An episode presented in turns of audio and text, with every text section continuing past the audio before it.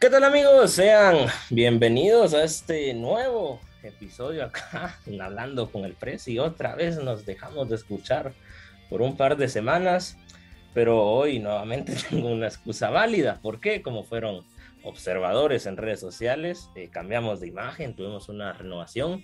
Luego de un año decidimos ahí invertir, hablar con los socios, amistades y finalmente se dio una nueva imagen que en lo personal me, me gusta bastante y espero que a ustedes también les guste, ¿verdad? Porque ¿qué sería un show si no se debe al público? Entonces espero que les haya gustado. Además, tengo dos, bueno, tengo muchas buenas noticias, la verdad. Una de ellas es que abrimos TikTok. Tenemos TikTok. Eh, vamos a estar, pueden seguirnos si quieren, ¿verdad? Al final siempre digo las redes sociales, pero poco a poco nos vamos abriendo paso en todo este mundo de la tecnología. Hoy es un día histórico porque no solo estrenamos logo, no solo estrenamos TikTok, sino que también estrenamos una especie de invitados. Porque, si bien es cierto, a lo largo de este año, dos meses más o menos, mes y medio, hemos tenido invitados guatemaltecos. En, bueno, todos han sido guatemaltecos, algunos eh, residiendo en Guatemala, otros fuera de nuestras fronteras. Pero hoy eso se acabó. ¿Por qué? Ya que hoy tenemos de invitada a alguien internacional en toda la palabra, ya que hoy nos acompaña Cristina Maya. Ella es una raquetbolista colombiana. ¿Qué podemos resaltar de ella? Aquí tienen que poner mucha atención porque ha ganado demasiado. Podemos mencionar en campeonatos mundiales, consigue el bronce en dobles en San José 2018, en los Juegos Mundiales con consigue la plata en individual en Cali 2013. Ella jugó de local y se quedó con la plata. Vamos a estar hablando de ello más adelante. En campeonatos panamericanos consigue la plata en dobles en Barranquilla 2019, el bronce en individual y en dobles en Santo Domingo 2015 y el bronce en individual en Santa Cruz 2014. Además, en Juegos Centroamericanos y el Caribe consigue el bronce en individual, equipo y dobles en Veracruz 2014 y la plata en equipo y un bronce en dobles en Barranquilla 2018. Acá podríamos parar, pero Cristina ha ganado demasiado. En Juegos Bolivarianos ganaba el oro en individual y el bronce en equipo en Santa Marta 2017 además de una plata en dobles y en equipo, además de un bronce en individual en Trujillo 2013. Para cerrar, podemos mencionar que en los Juegos Sudamericanos de Cochabamba 2018 consigue el bronce en individual, en dobles y en equipo. Hasta me, me cansé de estar acá y hablando de sus logros, casi que un episodio solo de sus logros, pero como pueden estar escuchando es una persona muy, muy competitiva, muy, muy ganadora y, yo les puedo asegurar que la conocen persona muy, muy buena persona. Así que sin nada más que añadir, los invito a acompañarme en este nuevo episodio histórico acá en Hablando con el Precio. ¿Qué tal, Cristina? Bienvenida. ¿Cómo te encuentras? Bien, bien. pues gracias por, por, la, por invitarme acá a este podcast que, pues ya lleva un tiempito, pero pues eh, esperemos que pueda despegar y a la gente le guste y empiece a escucharlo más y más. Gracias por, por esos deseos y, y, qué, qué bonito se siente poder escuchar y hablar con alguien con otro acento. Y qué mejor que el acento colombiano, que para muchos es un acento muy, muy bonito y, y, tienen toda la razón. Antes de entrar de lleno en el episodio, me gustaría que me contes un poco más sobre quién es Cristina Maya. Mm, pues yo soy, yo tengo 33, 33 años. Em, ahorita estoy viviendo en Chihuahua, México. Y nada, me dedico al racquetball, eh, digamos un 90%. Ahorita empecé un nuevo negocio de, donde estampo camisetas, eh, suéteres, cosas así. Entonces, pues digamos que por eso no estoy al 100%, pero apenas estoy empezando también en ese negocio, pero, pero el racket ha sido mi vida durante los últimos más o menos 10, 12 años. Entonces, nada, dedicada al deporte toda la vida. Eso está bastante bien, ya que qué mejor que, hacer deporte para que nuestro cuerpo pueda estar sano y fuerte, y más ahora con, con esta pandemia que se vio que, que, cualquiera es vulnerable a cualquier enfermedad. Eh, vamos a viajar en el tiempo y me gustaría que nos contes un poco cómo son tus inicios en el deporte, en el deporte en general. Creo que eh, investigando un poquito tu carrera me topaba que, habías practicado otros deportes previo al racquetball y cómo es que decides eh, entrar de lleno al deporte. Eh, no, pues desde muy pequeña ya la tenía súper clara. Yo empecé, o sea, siempre desde que tengo uso de memoria, eh, jugaba fútbol en el colegio cuando estaba súper chiquita, como desde los 4 o 5 años me encantaba jugar fútbol, eso sí, era la única niña, entonces pues jugaba con puros niños. Y, y pues en el colegio en general, todo lo que me pusieran, o sea, si me decían vamos a jugar básquet, iba a jugar básquet, vamos a jugar voleibol, a jugar voleibol, o sea, no era, la, no, no era buenísima, pero a lo que fuera yo me metía. Eh, pasé por el patinaje de carreras, el bicicross, el bicicross para mí fue súper importante, hice como año y medio, más o menos dos años de bicicross, pero fue como de esas cosas que nunca voy a olvidar porque es un deporte que me, me encanta. Y luego también jugué squash desde los nueve años más o menos. Toda mi carrera junior de deportista fue en el squash y ahí competí a nivel suramericano y a nivel panamericano hasta los 18. Y, qué y, y ya después conocí el racket, eh, me enamoré pues del deporte, aparte pues me empezó a ir bien porque ya tenía unas bases deportivas súper sólidas y, y luego empecé a viajar y empecé a ya meterme la selección Colombia, a representar a Colombia y ya ahí me quedé. qué bonita historia. Y lo que mencionabas, que cualquier deporte que había, ahí ibas. Y eso está bien porque no, no me dejarás mentir, o por lo menos eh, al ser eh, generaciones distintas, a mí me tocó, tocó ver en el colegio que muchas niñas no les gustaba el deporte. Ellas en los recreos solo platicar eran. En cambio, tu caso era todo lo contrario, ahí te metías a jugar y eso te ha abierto bastantes puertas. Eh, hablando ya un poquito sobre el racquetball, ¿Qué tuvo el racquetball de distinto para decir, en este deporte me quiero quedar y en este deporte quiero sobresalir? Mm, yo creo que fue como la intensidad, la intensidad del juego. Em, me encantó que, el, juego siempre seguía, o sea, venía de un deporte donde es un deporte súper exigente físicamente y mental. Eh, pero llegaba un momento en donde como que, no sé, me, me faltaba como más emoción, me faltaba más, más adrenalina, no sé, no sé, como que se me hacía, llegó, como que lo sentía muy monótono. Entonces, cuando conozco el racket, veo que, que, no sé, se paraban enfrente y no paraban la bola, sino que le pegaban y el otro tenía que saltar. O sea, como cosas así. Ese, ese, tipo, ese tipo de situaciones y ese tipo de cosas me encantaban porque, porque le metía como más emoción al juego. Claro. Y luego, y luego qué, y luego no, pues, o sea, que era, era, era rápido, rápido, rápido, o sea, no era como corre y corre, es como, es como más o menos comparar un, un pique de, o sea, como una competencia de 100 metros planos con uno de, no sé, 1200.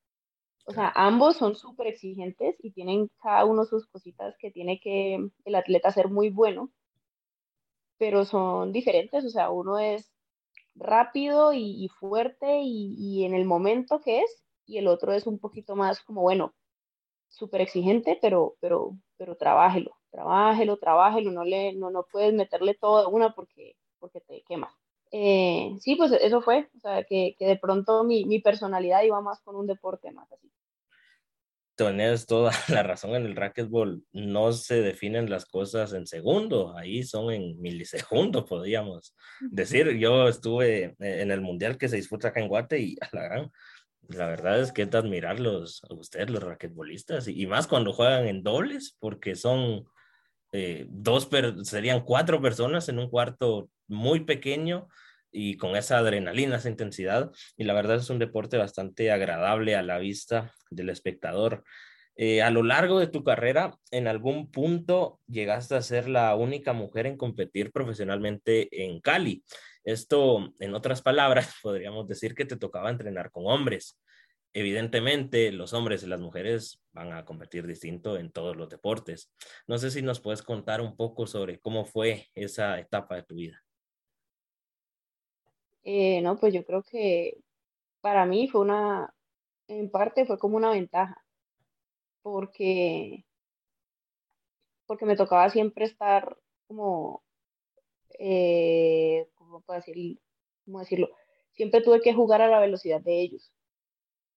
O sea, nadie se iba a bajar a jugar nada, pues es mujer, entonces digamos, no le vamos a pegar tan fuerte o no vamos a, así no. O sea, yo siempre, siempre me acostumbré a ese juego rápido y de hecho aún, o sea, todavía a mí me encanta jugar con hombres porque siento que me exigen y me gusta jugar con gente que juegue más que yo. Entonces, eh, pues siento que, que, me ayudó muchísimo en mi proceso de venir de un deporte no lento, porque el squash no es lento, eh, me, me, me, ayudó un poquito como a pasar de un deporte donde no era, digamos, tan intenso el, el, el juego, a, a como a un nivel de intensidad altísimo, donde yo tenía que, aparte de no solamente responder, sino que yo también tenía que pegar. Entonces me, me, ayudó mucho en esa transición de, de, empezar a pegarle fuerte a la pelota, de, exigirme, de, retarme mentalmente para poder le ganar pues a los que estaban en el club y así. O sea, la verdad, pues sí, sí hubiese sido bueno jugar con mujeres también, porque me, me, costó un poquito adaptarme cuando empecé a competir con mujeres. Eh, pero, pero siento que fue una ventaja, por así decirlo, jugar, poder jugar con hombres. Claro, bien mencionabas eh, en tu respuesta que te gusta jugar con personas que te exijan más y, evidentemente uno va a mejorar siempre que juegue contra alguien mejor que uno, porque sí, está chilero jugar contra alguien eh, digamos, el último del ranking o la última del ranking, pero al final del día te vas a ir acomodando y no vas a poder eh, llegar a esa evolución como deportista. Y en tu caso has llegado a evolucionar, porque obviamente, como bien mencionabas, los hombres no iban a decir, no, hay que darle más suave o hay que cuidarla o algo de ellos. El, hombre competitivo pierde la cabeza dentro del juego y, qué bueno que te llegaste a, acoplar de tal manera que, que, ahora lo vemos reflejado en todos los logros que mencionaba al inicio, casi tres minutos de, solo tus logros y qué bueno todo eso. Cambiando un poquito, bueno, no cambiando radicalmente de tema, me gustaría saber, y, y esto es un consejo, bueno, los consejos los pido al final, pero ahorita te lo voy a pedir ahorita, eh, principalmente para mí y para todos los que nos están escuchando, cómo llevar la vida profesional junto a la vida personal. Yo lo, a los deportistas, por ejemplo, eh, yo no soy deportista, bien te pudiste haber dado cuenta en el mundial que así que uno diga, wow, aquel es deportista, no es, no soy, pero los deportistas yo dividiría su vida en tres, en tres pilares. El primero, la vida profesional, que es todos los entrenos. Muchas veces uno solo ve cuando están jugando, pero no, no somos conscientes todo el proceso que llevan para llegar a estar en una cita tan importante. La segunda, la vida personal, familia, pareja, amigos, etcétera, etcétera. Y aparte la vida estudiantil, universidad, colegio, escuela, etcétera. ¿Cómo hiciste a lo largo de tu carrera para congeniar esas tres de tal manera de que una te ayudaba a motivar a la otra y la otra te ayudaba y te obligaba a mejorar a la otra. ¿Cómo fue ese proceso? Mm, no, pues la verdad yo, yo tenía súper claro que yo tenía que estudiar una carrera, sí o sí. Y mis papás también me dijeron como usted puede dedicarse al deporte, o sea, siempre me han apoyado como, como en mi vida, en, el en la parte deportiva. Pero me dijeron, usted tiene que estudiar, tiene que así, la, así ejerza su carrera o no la ejerza o lo que sea, tiene que estudiar porque es como una, o sea, el estudio no solamente da el título, sino que también da una disciplina, también da una, la cabeza se mueve, o sea, la cabeza aprende, la cabeza analiza, la cabeza, entonces siento que eso es también importante tener eh, como herramienta, no solamente ir a pegarle una pelota. Y, y que, y no, pues la verdad siempre súper enfocada en que, en que tenía que terminar la carrera lo más rápido posible, porque si yo quería jugar racket, no podía darme el lujo de, ah, no, es que perdí una materia, entonces me toca validar después en otro semestre y al final me, una carrera de lo que yo estudié se demoraba cuatro años y medio. Eh, no quería que se volviera una carrera de seis años, siete años, como que eso sí lo tuve súper claro desde el primer día de, bueno, primero no porque yo entré, entré tarde, entré dos semanas después de que todos empezaron, pero desde ese momento dije, ya tengo que terminar esto lo más rápido posible. Y la verdad, la universidad me apoyó muchísimo. Em, nunca tuve una beca ni nada de eso, pero, pero sí fueron muy, como muy comprensivos en qué era mi carrera. Yo siempre, el primer día, yo me presentaba con los profesores, les hablaba, mira, yo soy tal, yo soy deportista, em, compito regularmente, em, voy a necesitar ciertos permisos. Entonces yo iba donde la directora de carrera, conseguía su, una, una, le llevaba pues la carta de certificación pues que yo iba a, a competir.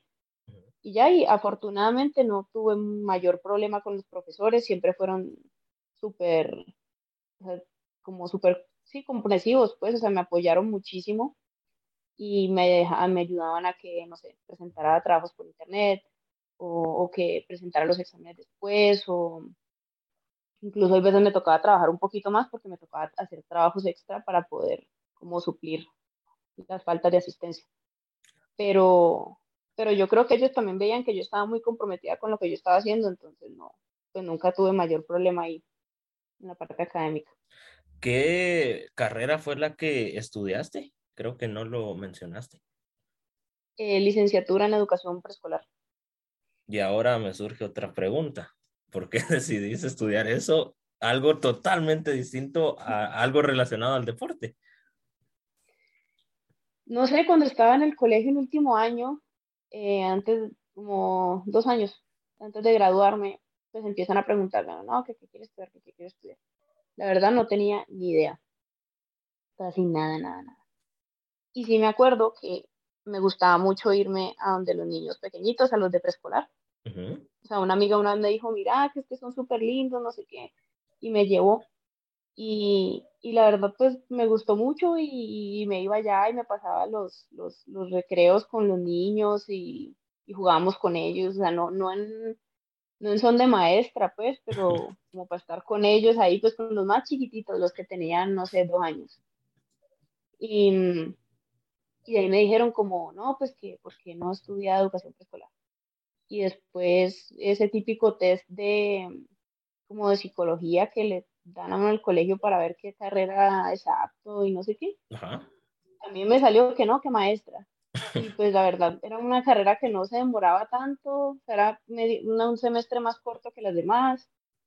Em, y era muy buena, o sea, la universidad donde estudié, la San Buenaventura Cali, eh, es, era de las mejores, es todavía, no sé si la mejor o de las mejores del país para esa carrera. Entonces dije, no, pues voy a, voy a, aprovechar y pues estudiar aquí, que es buena universidad y ya, y por eso fue, o sea, la verdad no fue, no fue como una decisión que yo decía desde chiquita, quiero ser maestra, pues no. yo escuchándote, imagino, no, no sé, de eso no hemos hablado y, y, tampoco soy conocedor, pero imagino que vas a ser una muy buena mamá, ya que desde antes te gustaban lo de estar con los niños, imagino que cuando seas mamá, ese niño va a ser el más amado y más consentido de, del mundo. Y, y vamos a ver, el tiempo dirá si no, no sé siquiera si quieres ser mamá, no te lo he preguntado, ya estando diciendo que vas a ser buena mamá, pero esa es la impresión que, que me dio. Me gustaría hablar un poco eh, sobre cómo es el racquetball en Colombia. Eh, yo soy de Guatemala, evidentemente no, no, nunca he viajado a, Colombia, pero acá en Guatemala el racquetball, bueno, y el deporte en general, es apoyado porque sí, eh, las federaciones apoyan y todo, pero muchas veces la gente es la que no quiere irse a meter porque dicen, no, en el deporte no se va a vivir, eh, no, que no hay apoyo, pero el apoyo está. En cuanto al racquetball, eh, pues sí tenemos mucho apoyo en el racquetball y, y pues eh, yo conozco a varios niñitos que, que son muy buenos y tienen una muy buena pinta de cara al futuro, pero en Colombia ¿hay apoyo al racquetball? Y si sí hay, ¿qué tanto apoyo crees que tengan? Pues mira, el racquetball, la verdad, en Colombia, para lo poco que hay, o sea, para lo poquito, poquito que hay, la verdad nos va muy bien. O sea, en cuanto a resultados y en cuanto a calidad de jugadores. Es un deporte donde en un nacional hay muy pocas personas. Y, pero a pesar de eso, se sigue promoviendo para, para que hayan más nacionales en el año. O sea, en el año pueden haber cuatro, cinco, seis nacionales. Entonces, para que la gente pueda estar constantemente en competencia y hay una motivación, pues, más que todo para los que, para los que de pronto tienen alguna por allá en su cabeza considerar competir, pues, en serio, em, para que estén motivados y, y eso. Eh, ahorita hay varios que estamos en, en el programa de, pues, deportista apoyado del gobierno y recibimos un sueldo mensual y así. Últimamente el Estado nos ha estado apoyando también como para viajes y así, o sea, siempre, oye, o sea, podría ser mejor, lo ideal sería, o sea, el ideal de cualquier deportista es que el gobierno apoyara eh, como para todos los torneos, o sea, que torneo que haya, uno pueda ir con todos los gastos pagos. Em, pero pues esa es la idea, o sea, esa es la, esa es como la, la meta a la que se quiere llegar y pues ahorita igual se ha logrado bastante. Cuando yo empecé a jugar, la verdad no apoyaban con nada, nada, ni un peso. O sea, todos se tenían que pagar absolutamente todo, nadie tenía sueldo, nadie tenía apoyo de nada. Y pues siento que, que pues es un proceso y esperemos que en un futuro podamos tener ese apoyo que, todo, que todos queremos de poder viajar con todo pago. Claro, bien lo mencionabas. Eh, y eso, cabal, me robaste la, la siguiente pregunta. Eh, bien mencionabas al inicio que ya llevas más de 10 años eh, dedicándote de lleno al racquetball y evidentemente las cosas han cambiado. Digamos, de aquí a tres años han habido cambios. Ahora imagínate desde hace 10 años. Pero ya vimos que hay cambios, pero hablando un poquito más sobre un día que acaba de pasar, que para muchas es un día de celebración, para otras es un día de lucha, el famoso 8M, el 8 eh, de marzo, el Día Internacional de la Mujer. ¿En algún punto de tu carrera te llegaron a discriminar por ser mujer y decirte, no, ¿qué haces aquí? Este deporte es solo de hombres, o mira, no te vamos a pagar, pero a los hombres sí, pero tú por ser mujer no. ¿Llegaste a sufrir ese acoso eh, a lo largo de tu carrera? Y si sí, ¿Cómo lo llegaste a sobresalir? ¿Y, qué consejo le podrías dar a, todas las mujeres que estén escuchando y a lo mejor sufren acoso, pero no en el deporte, sino que en su trabajo, escuela, incluso familia? Mm, no, pues, la verdad ha sido más, más como por comentarios. O sea, he escuchado sí mucho comentario de, de señores más que todos, a señores ya más grandes o, gente que vivió de pronto en otra generación del racket, em, que no, no le dan el valor, o sea, no, como que sienten que las mujeres no juegan bien racquetball. Claro. O sea, que las mujeres no, que los hombres son los únicos que en verdad pueden jugar bien el deporte. Y ahorita, pues solito el tiempo se ha encargado de mostrarles que cada vez el racquetball de mujeres va subiendo, va subiendo su nivel y cada vez se quedan más impresionados de lo que puede llegar a ser una mujer en una cancha de racket. Eh, me tocó muchas veces en viajes que hacía allí en Estados Unidos, yo viajé en un, bus grandote, como un carro casa, que llegábamos a, ciudades pequeñas allá en Estados Unidos y empezaba a pegar y se acercaban señores y me decían, oye, es que nunca, nunca había visto que una mujer le pegara tan fuerte a una pelota. Y yo así como, ah, pues, pues bueno, o sea, ya sabes que podemos pegarle así a una pelota. Y jugaba con ellos y se quedaban así porque pues sí les ganaba y, y se quedaban como, no, pero es que, es que no puede ser, o sea, me acuerdo, me acuerdo precisamente de uno con el que jugué un, un relámpago, un relámpago, pues un torneo un día que le gané y me decía, es que, es que, pero bueno, o sea, es que no puede ser, es que tú, ¿tú por qué juegas así? O sea, ¿por qué juegas tan bien? Y yo como, pues, porque entreno, porque, porque esto vivo, básicamente, pero, pero no, es que, y él no lo podía creer, o sea, en su cabeza no podía concebir que una mujer lo hubiese ganado. O sea, era impresionante, como que en verdad era la negación, la negación, la negación. Y yo le decía, pero es que, pues, de esto vivo, yo soy profesional de esto. Y me dice, ¿cómo así? Es que no, de esto no se puede vivir y menos las mujeres. Y yo, ¿y por qué no? Hay un tour profesional de mujeres y me tocó mostrarle, y me tocó mostrarle los rankings y videos y todo. Y como que no, o sea, no, no lo podía creer. Como que yo creo que después de ese día yo no sé qué, si, si, si siguió viendo o no siguió viendo, pero, pero así. Es como, como lo más que me ha pasado de, de, diferencia. Pues. De, sentirte ahí un poquito discriminada y qué bueno que les ganabas y, ellos se quedaban sin palabras.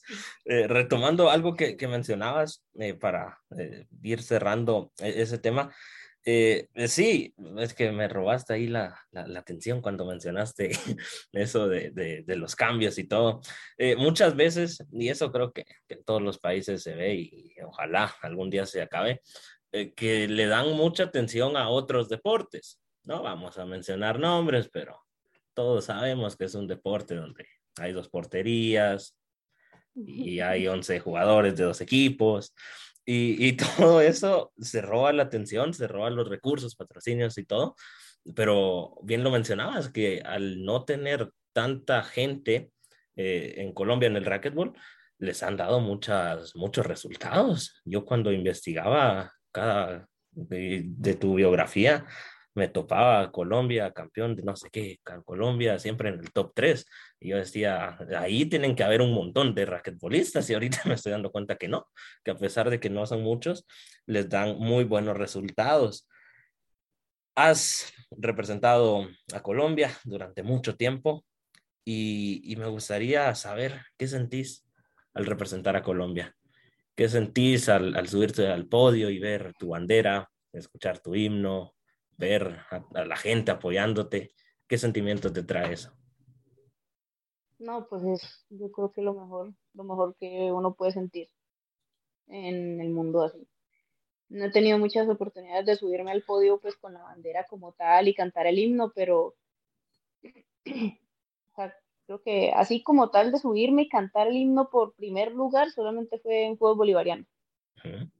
Pero pero de todas maneras es como, para mí es como la meta más grande que puedo conseguir. O sea, yo me puedo, yo creo que yo puedo ganarme, podría ganarme un torneo del Tour profesional, yo creo que podría ganarme el US Open, podría ganarme todo, pero yo creo que el sentimiento de subirme a un podio y cantar el himno de mi país, yo creo que es como, como lo máximo así, o sea, el sueño máximo pues para mí. Ok. Creo que que todo, que, todo deportista ama representar a su país y, y, tú lo has hecho bastante bien. vamos a hablar ahorita de, un juego que, que, me llamó mucho la atención y, y el, destino es muy caprichoso a veces. Los Juegos Mundiales de Cali 2013 conseguís la plata en individual. Qué curioso que naces en Cali, y estos Juegos Mundiales son en Cali y te quedas con la plata. ¿Crees que ese torneo ha sido eh, tu mejor torneo a la fecha? Eh, sí, pues en cuanto a resultados, diría que sí. Sí, ha sido como el más, el más importante. Ok. ¿Y, y cómo, me, me gustaría que nos contés ¿Cómo fue ese torneo? Porque al ser la local, imagino que toda la gente te, te, estaba apoyando obviamente en todos los torneos siempre va a haber un poquito de gente que te apoya, pero ahí era tu ciudad de, de nacimiento, entonces, ¿cómo fue todo, todo ese torneo? No, pues fue, no, no se fue. Para empezar, yo en teoría no había clasificado, porque en el mundial anterior perdí en primera ronda con una japonesa.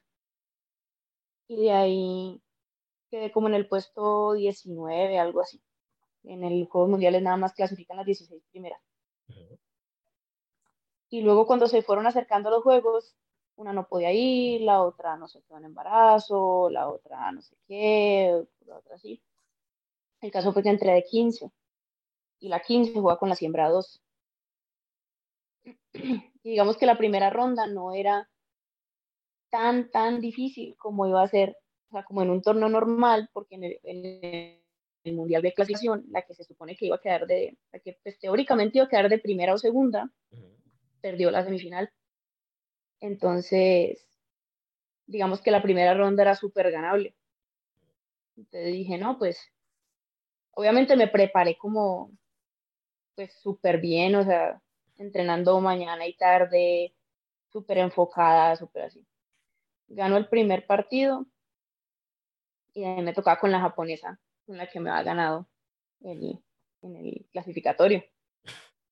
Y, y pues estaba súper nerviosa porque aparte la gente empezó como a, a ver, los Juegos Mundiales no, no, no son un deportes comunes, entonces sí causa curiosidad a la gente.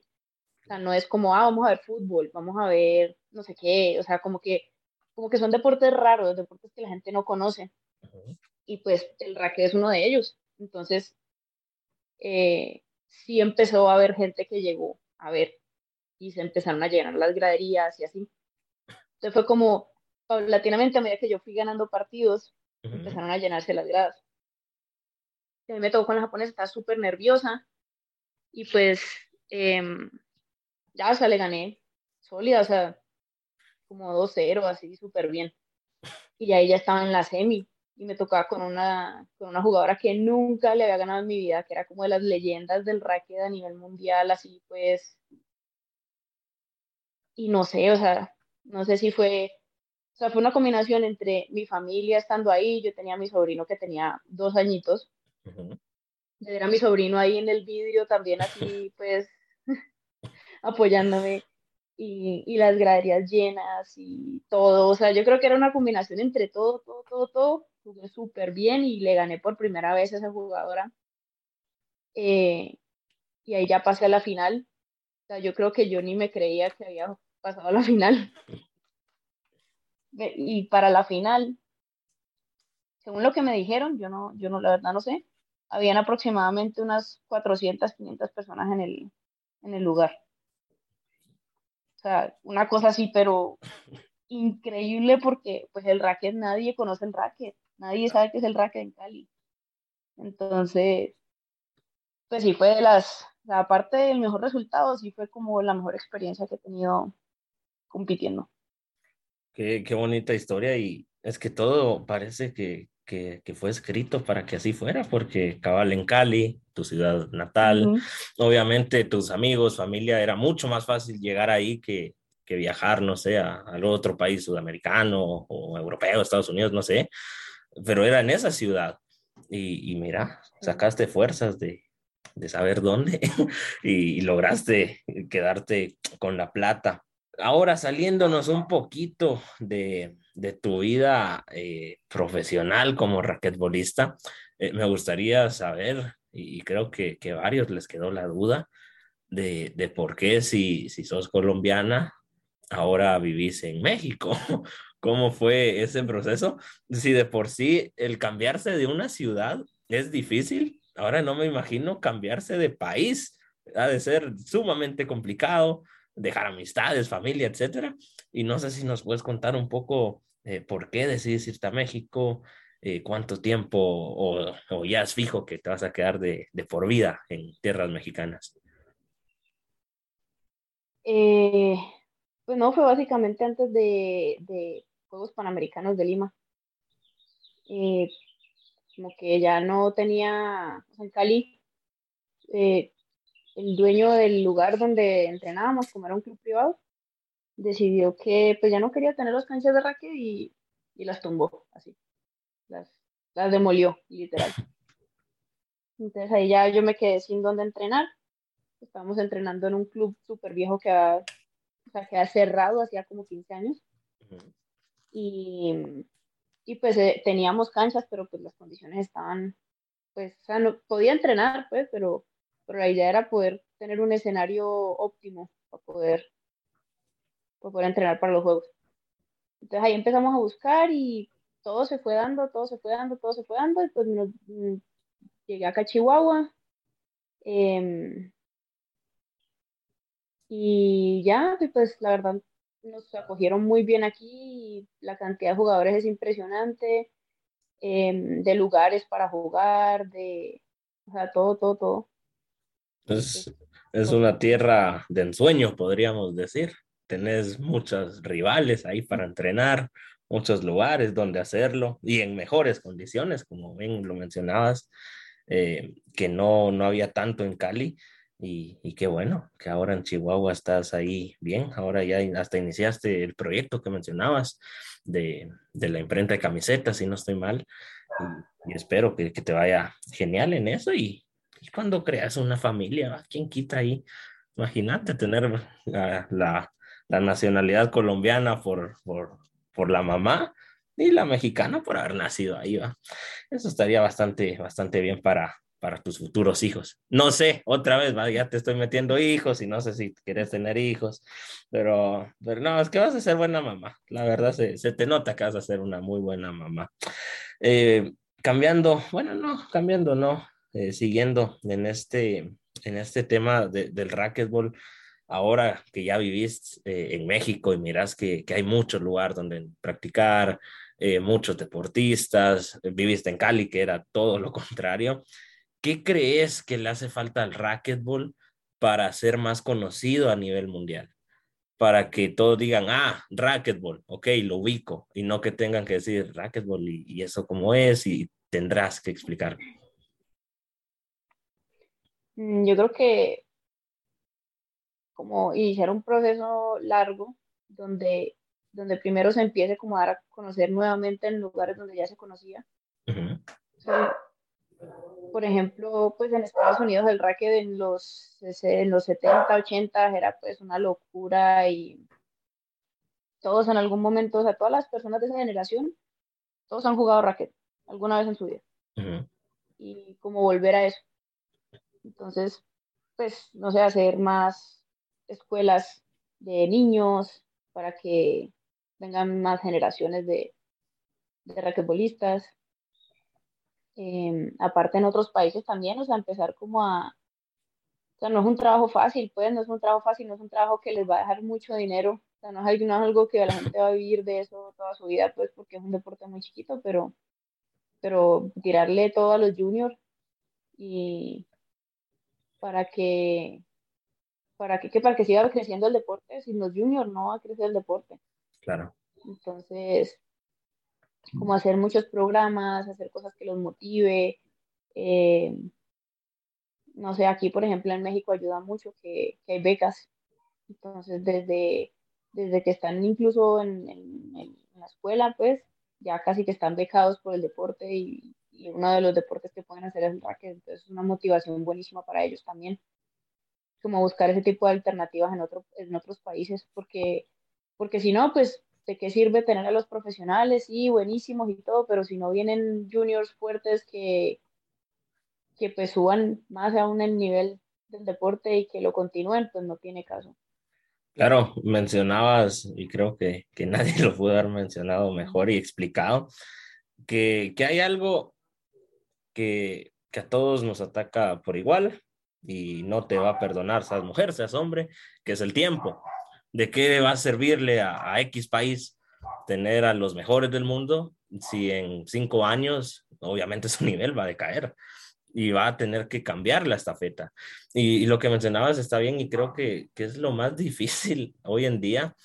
Uno, que los niños y niñas se interesen en el deporte, ya que ahora ellos nacieron con la tecnología al alcance de la mano y muchos no les gusta.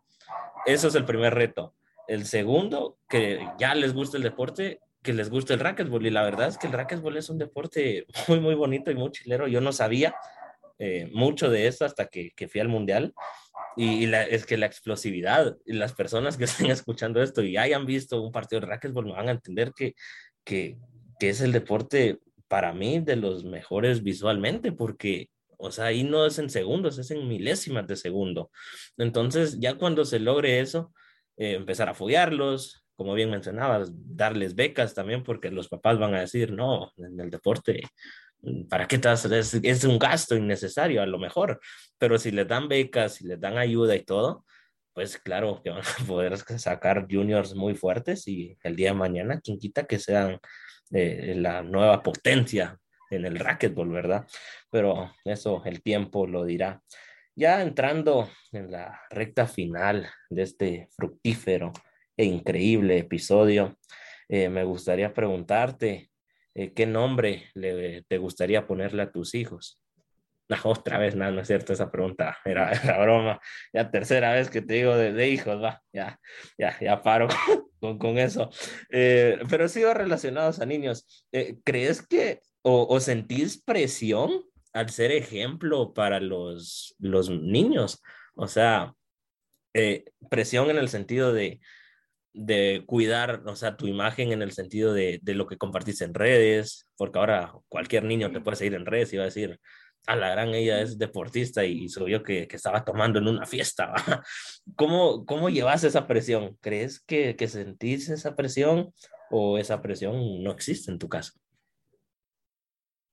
No, pues ni tanto, porque como no soy una persona, nunca, ni cuando estaba adolescente, ni cuando, no, no, nunca he sido alguien muy desordenado, pues, de eh, la fiesta y, y el trago y las drogas, y no, entonces no, por ese lado siento que no, que no tengo una presión, ¿ves? más bien cualquier cosa que hago es porque, porque siento que es lo que debo hacer, no, no, no, por, no por darle ejemplo a alguien más.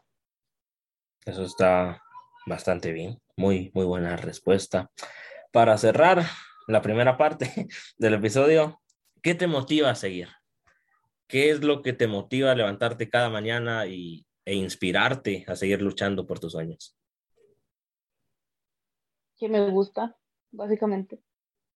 O sea, que me gusta, que, que lo disfruto, que me gusta competir, que me gusta estar en una cancha, que eso. Creo que todos, independientemente del mundo del deporte o no, eh, hay que llegar a, a, ese nivel de hacer lo que a uno realmente le guste, porque al final del día, eh, uno va a ser el que esté ahí las 24 horas del día, y uno va a vivir de eso, entonces qué mejor que hacer algo que a uno le guste. ¿Para qué estar eh, metido en algo que no nos guste si, si, nosotros mismos nos vamos a estar metiendo el pie? Pasamos ahora sí a la segunda parte eh, de, de, de los episodios. Te comento brevemente, son cinco preguntas aleatorias. Puede ser política, geografía, de todo. Y lo primero que se te pase por la mente, me lo respondes. Y de igual manera, vamos a cambiar roles en el caso tengas alguna pregunta. Si tenés varias, me puedes hacer una como mínimo, porque si no, no, no habría pregunta. y máximo cinco. ¿Estás lista para mis preguntas? No fui tan malo como con otros invitados, debo reconocerlo. Primera pregunta, mayor miedo que tengas. Mayor miedo. Uf, no sé, a ver. Yo creo que me tocará, o sea, que me tocará como vivir así de lo, o sea, como haciendo lo que menos me gusta nada más para sobrevivir. Ok. O sea, como, como que me toca hacer lo que menos me gusta en mi vida, porque si no lo hago, entonces pues no, no, no puedo, o sea, no sé, no, no va a tener dónde vivir o no va a tener que comer o algo así. Ok. Siguiente pregunta país que más cariño le tengas, quitando a Colombia y quitando a México? ¿Qué país eh, decís, ah, me gusta su cultura, me gusta su gente porque tengo amigos, he visto? ¿Qué país sería? No, no, no tengo uno. No tengo uno porque a mí me gusta, o sea, yo siempre le encuentro como el encanto a cada lugar donde voy. Entonces no, no tengo uno, uno solito. Entonces te cambio la pregunta. ¿Qué encanto le viste a Guatemala? ¿Qué te gustó de Guatemala? Eh, no, pues la cultura. O sea, la cultura allá, la, como, como la comida, la, la, ropa, o sea, como lo, lo, que venden ahí, pues en las artesanías y todo eso, que yo sé que mucho de eso no es 100% fabricado por, por manos de personas de allá, pero, pero eso, o sea, como la, ¿cómo decirlo? La energía, la energía que hay en el, en el, en el ambiente pues de, del país. Okay, muy, qué, qué bonito se escuchó que, que, hablen así de tu país. Eh, siguiente pregunta, color favorito. Cristina, ¿qué color, color te gusta? Mm, Mm, diría que el azul. Ok. Esta ya la habías mencionado, pero para estar bien seguros y que todos los que escuchen les quede claro, te pongo una situación, es viernes por la noche, estás con tus amigos, tu, tu familia, tu pareja, no sé con quién estás, y te propone salir de fiesta o quedarte viendo Netflix, ¿cuál escogerías? Uf. De, no, pues no, yo creo que me quedo viendo Netflix. Ok. Si es salir de fiesta por ser de fiesta, sí me quedo viendo Netflix. Y por último, aquí vamos a ver si, si te agarro en blanco, te, te agarro en curva, como se diría acá en Guatemala. Viviste en Colombia, ahora vivís en México. Y mi pregunta es, ¿cuál es la capital de Costa Rica?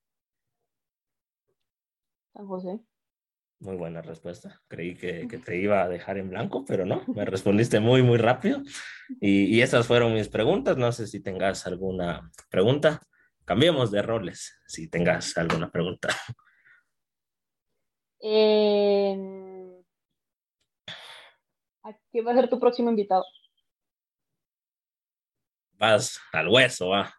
Vas, esa pregunta fue, fue hacer daño. Eh, o sea, a ver, persona que está escuchando esto, esto no se graba el día que se sube, evidentemente. Hoy es un día de marzo y mañana ya quedé con, con otra raquetbolista.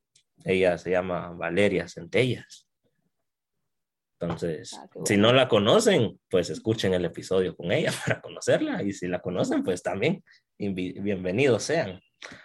¿Alguna otra pregunta? A mí me gusta que me pregunten. ¿eh? Esto es lo que más me motiva de los episodios. Eh,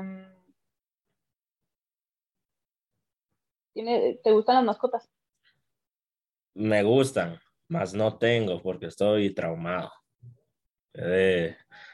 Me, el perro que tuve durante años murió y dije, ¿para qué tener felicidad por un par de años y al final van a morir? Entonces, ahora ya no tengo mascotas. Pero sí me gustan. O sea, sí, sí me gustan los animales. Esa respuesta pareció que, que, odio a los animales, pero no, sí me gustan y, y bastante, pero ahorita no, no tengo mascotas.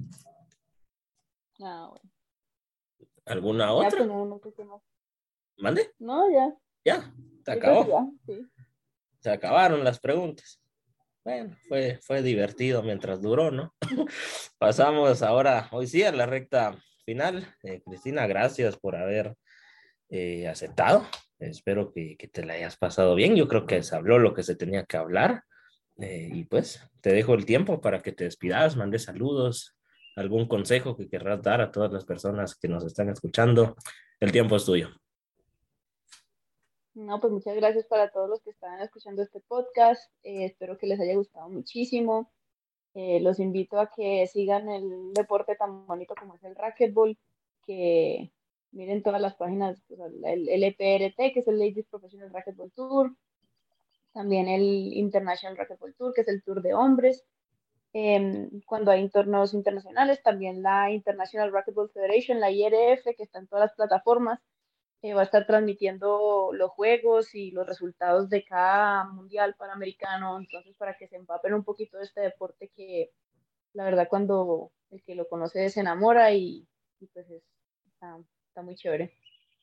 Gracias por, por ese consejo, gracias nuevamente por haber aceptado. Pues sí, estamos llegando al final como cada episodio, los acompañó su servidor y amigo, José Acevedo, que los invita a, escucharnos en próximos episodios y a seguir las redes sociales, que eso es muy, muy importante. Instagram, Spotify, YouTube y ahora TikTok, como hablando con el Prezi, ya que se viene un nuevo formato de, de contenido y espero les guste, ¿verdad? Y, y puedan sintonizarnos y y pues que esto siga creciendo. Ya llevamos un año, esperamos llegar a, más años, cuando menos lo sintamos, especial cinco años, especial diez años y, cuando menos lo sintamos también. Todos van a estar queriendo ser entrevistados por este servidor. Pues sí, sin nada más que añadir, me despido de ustedes desde una calurosa ciudad de Guatemala, que aquí, ahora en el termostato está que arde, ya Semana Santa está la vuelta de la esquina y ya el clima se hace sentir. Pues sí, gracias por sintonizarnos, nos escuchamos en una nueva emisión.